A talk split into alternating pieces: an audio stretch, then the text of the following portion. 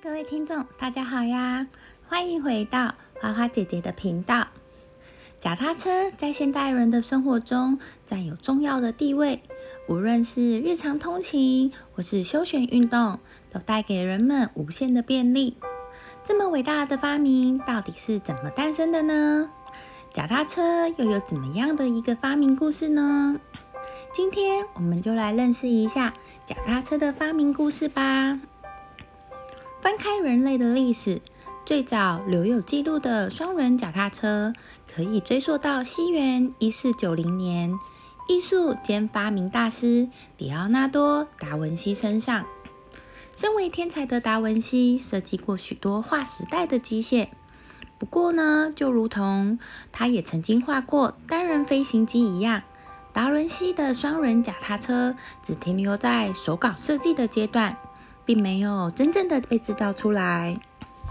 就这样，经过了三百年后，一位法国人希普拉克在西元一七九一年异想天开的将四轮马车切成两半，人骑在上面，需要用两只脚蹬地驱车向前滚动。这是有史以来第一台实际打造的双轮车，所以呢，被认为是历史上第一台自行车。一八零一年，俄国人阿尔塔马诺夫设计出世界上第一辆用脚踏板踩动的脚踏车。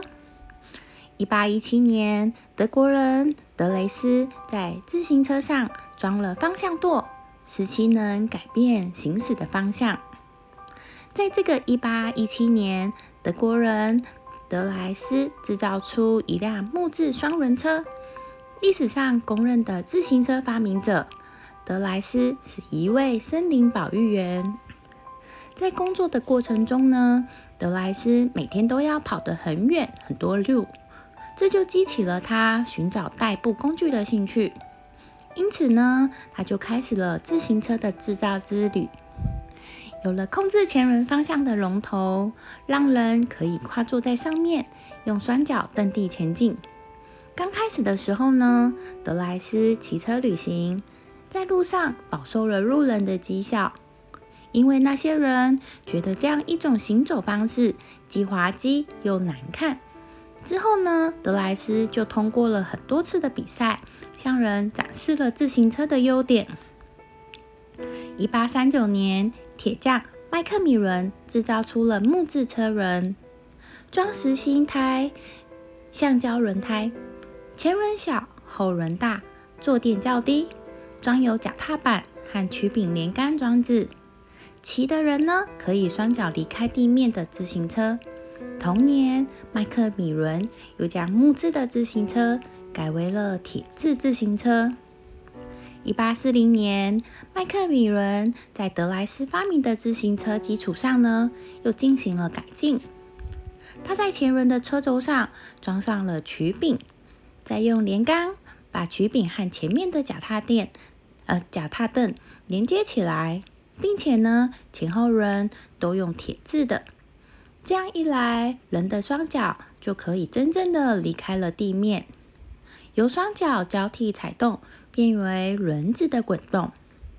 一八四二年，麦克米伦骑在这种车上，一天跑了近二十公里。一八六一年，法国的米肖父子。在前轮上安装了能转动的脚踏板，车子的安座呢加在了前轮上面，并且于一八六七年在巴黎博览会上展出，让观众呢大开眼界，曾一度掀起了自行车热潮。一八六七年，英国人麦迪逊设计出第一辆装有钢丝辐条的自行车。一八六九年，英国的雷诺首先用辐条来拉紧轮钢，用钢管制成车架，并首先呢在轮网上装上了实心的橡胶带，使自行车的重量大大的减轻不少。一八七四年，真正具有现代化形式的自行车诞生了。英国人英国人劳森在自行车上。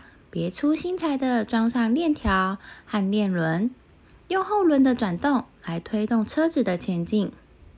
一八八六年，英国的机械工程师约翰·斯大里以他的专业知识，奠定了现今脚踏车的基础机构。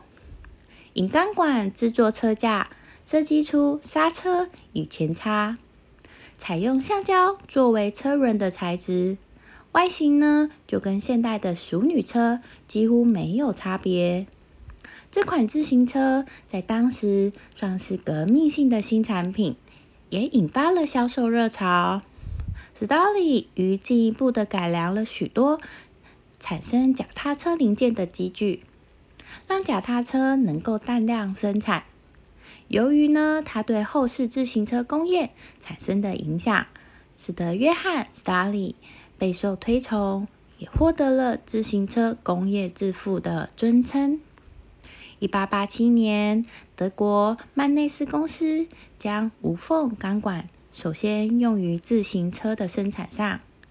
一八八八年，爱尔兰的兽医邓洛普从医治牛胃气膨胀中得到了启示，将自家的花园用来浇水的橡胶管粘成圆形，并打足气装在自行车上。这是充气轮胎的开端。从此奠定了现代自行车的雏形。从一七九一年到一八八八年，经历了近一百年中，这些发明者的不懈奋斗、努力跟研究，奠定了现代自行车的雏形。一九二五年以后，世界自行车的产量已经达到了两百万辆，其中英国占了五十 percent，成为当时主要的输出国。其后呢，自行车得到了广泛的发展，结构上呢也有了改进和提高。八零年代，全世界自行车产量已经超过了八千万辆。中国、台湾、日本、美国和西欧成为世界自行车生产中心。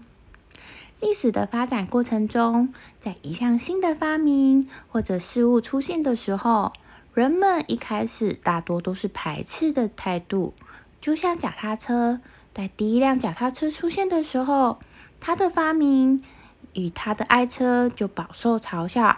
但是呢，只要是正确的决定，时间会证明你是正确的选择。今天脚踏车的发明故事就先说到这里，我们下次见喽，拜拜。